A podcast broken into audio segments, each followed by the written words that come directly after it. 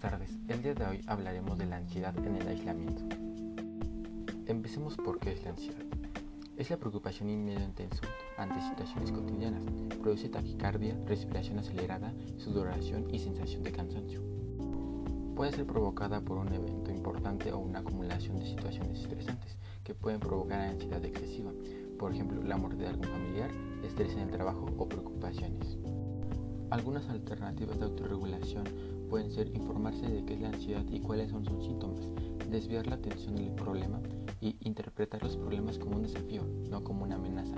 Estas son algunas técnicas de relajación con las que contamos. ¿Y en qué consiste la autorregulación?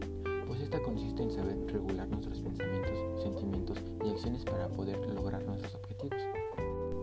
A continuación daremos unos tips para evitar la ansiedad.